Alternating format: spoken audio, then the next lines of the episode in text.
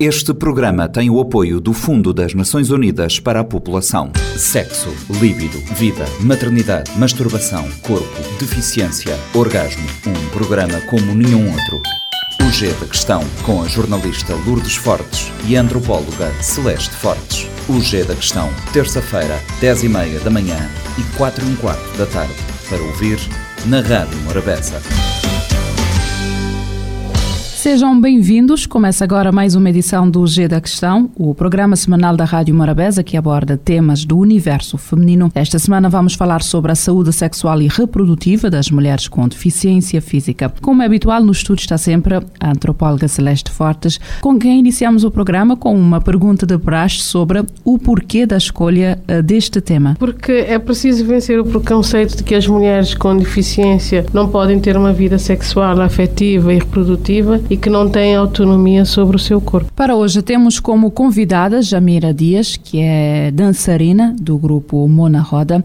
Jamira, muito obrigada por ter aceitado o nosso convite e por estares connosco no G da Questão, eh, para que as pessoas lá em casa possam perceber do que é que estamos a falar, que tipo de deficiência é que tu tens e explica-nos como é que é lidar com isto? Uh, olá Celeste, olá Milu, obrigada pelo convite. Minha deficiência foi uma deficiência adquirida, foi não, é uma deficiência adquirida. Uh, fui atropelada em 1995, onde desse atropelamento resultou a amputação das duas pernas e desde então tenho, tem sido uma luta constante, viver com uma deficiência, ainda por cima sendo mulher. Quando se é criança não se tem aquela percepção do que é uma deficiência, apenas vive-se. Comecei a crescer, uh, entrei na adolescência, eu tinha, eu tinha vergonha e tinha preconceito da minha deficiência. A partir dos 10 anos tiveste que readaptar-te a um novo corpo, que é o que estamos a falar no G da questão, e tiveste que lidar nesta fase com a exclusão e até com o próprio auto-preconceito. Como é que foi viver isto tudo? Uh, não foi fácil, não foi fácil porque eu não me aceitava. Primeiro não aceitava que, que eu tinha que me adaptar a um novo corpo, uh, a, novas, uh, a novo método de andar. Tive muito tempo para, para me tentar adaptar, não foi fácil. Depois, não, uh, pela questão de autoestima, não tinha autoestima. Pelo simples facto de, por exemplo, tomar um banho no mar, não ia, não frequentava o mar, nem piscina, muito menos casa de amigas. Por mais que uma amiga fosse próxima, não aceitava dormir na casa dela. E isso acabava por me magoar, não, não me aceitava como era. Em nenhum momento aceitava e tinha vergonha do meu corpo. A Celeste Jamira sofreu este acidente numa altura crítica em que estamos a definir a nossa personalidade, a tentar perceber o nosso corpo. E ela já fala aqui desta, deste auto-preconceito. É um pouco aquela forma como a nossa sociedade lida com as pessoas com, com deficiência. Sim, nós vimos, por exemplo, na, na semana passada com, com, com a Daniela, com quem falámos também com, de pessoas com, com transtornos mentais, mas é, é, nesta linha de corpos e pessoas com, que nós consideramos que não estão dentro do que é socialmente normal e aceitável. A, a sociedade não tem muita dificuldade em aceitar que existem muitos corpos, muitas formas de ser, que o mundo é, é digamos assim, colorido neste aspecto, né? E é muito é, difícil olhar para uma menina, neste caso a Jamira tinha 10 anos, era uma menina, estava a começar a sua fase de, também de puberdade, né? de, de sair, se calhar de sair as maminhas, da menstruação, de começar aquela fase em que nós temos aquelas de paixões, de paixões de construção da personalidade, ter, termos uma menina, um, um rapazinho a quem gostamos, e é uma fase de, de grande socialização. E se calhar é, este episódio acabou por, eh, por retrair um pouco a Jamira, ou como ela disse, né, de, de perder autoestima, mas é muito porque eu acho que tanto a Jamira como as amigas e outras pessoas também não sabiam lidar com isso, porque nós temos muita dificuldade mas isso é cultural, é, uma, é, é, é, é, do ser humano, né? Muita dificuldade em, em, lidarmos com coisas que nós não entendemos. Eh, Jamira, tu construíste o teu eu como mulher já a partir desta tua nova, nova condição. Como é que a forma como a nossa sociedade lida com esta questão, a forma como tu própria viveste com isto, uh, condicionou ou ajudou a construir a, a Jamira que é hoje? Uh, eu só uh, comecei a aceitar o meu eu, a, a minha deficiência, a partir, digamos, não foi bem aceitar, uh, mostrar quem eu era. Acho que a partir do momento que eu me aceitava e se mostrasse às pessoas como eu sou, isso acabou por me libertar um pouco. Isso foi tudo através da dança em cadeira de rodas. E mostrar que nós, as pessoas com deficiência, principalmente as mulheres, somos capazes e foi super uh, libertador para mim. Eu nunca fui de me, de me acomodar com uma coisa, nunca. Sempre fui à luta pelas coisas que eu queria, tanto que acabei por mudar de país depois de viver muitos anos em Portugal, acabei por mudar para cá porque eu queria viver aqui e encontrei o grupo Mana Roda. A partir daí uh, comecei a deixar o preconceito de lado, porque comecei a, viver, a conviver com pessoas com deficiência, com mulheres, meninas e homens com deficiência. Eu comecei a conhecer o lado, o meu lado e o lado deles e a, e a maneira como eles encaravam a deficiência e comecei a, era como se fosse um espelho para mim, eles fossem um espelho para mim. Eu acho que a Jamira disse aqui uma coisas que são interessantes, pelo menos para mim do ponto de vista da antropologia, que é a Jamira mostrou-se, ela permitiu a si própria mostrar-se eu, por exemplo, sempre convivi com a Jamira a mostrar-se como ela é.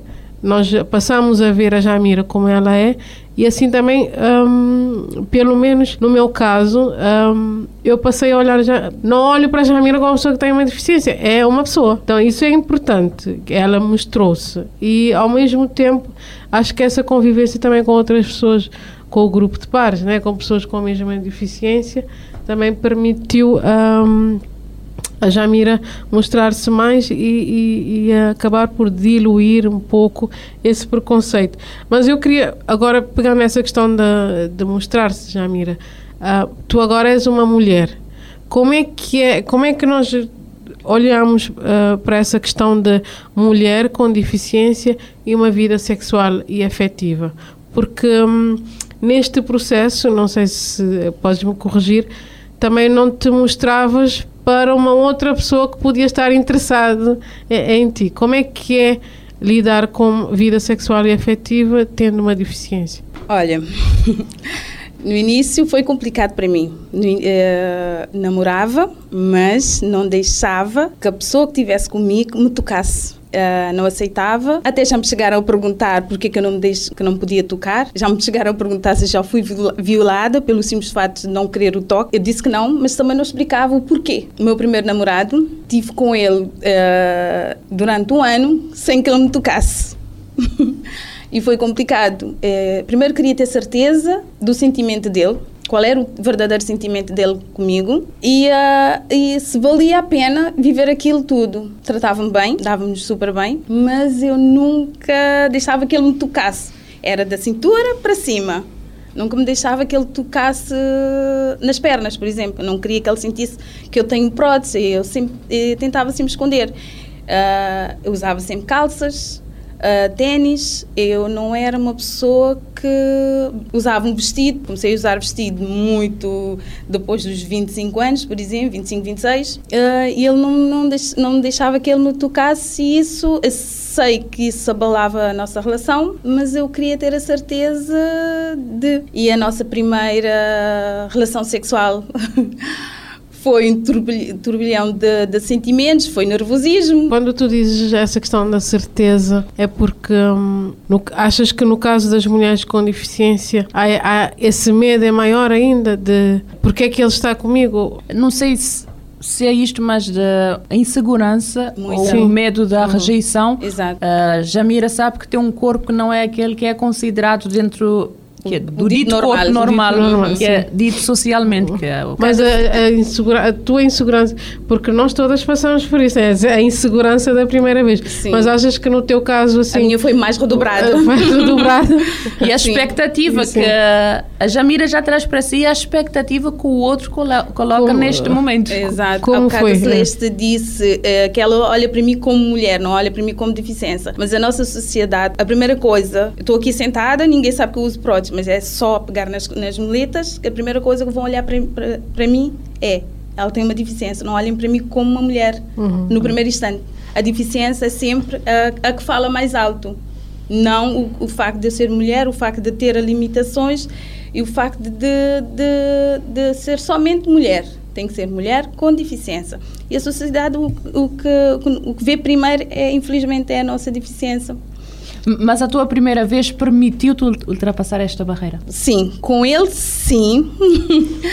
Foi. Uh, um, a, a, primeira vez é sempre um, é mais difícil. Já ele vendo o meu corpo, é porque assim, chegar. Uh, a, no, a, primeira vez tinha que ser: eu sou uma mulher, uso duas próteses, o que é que eu vou fazer?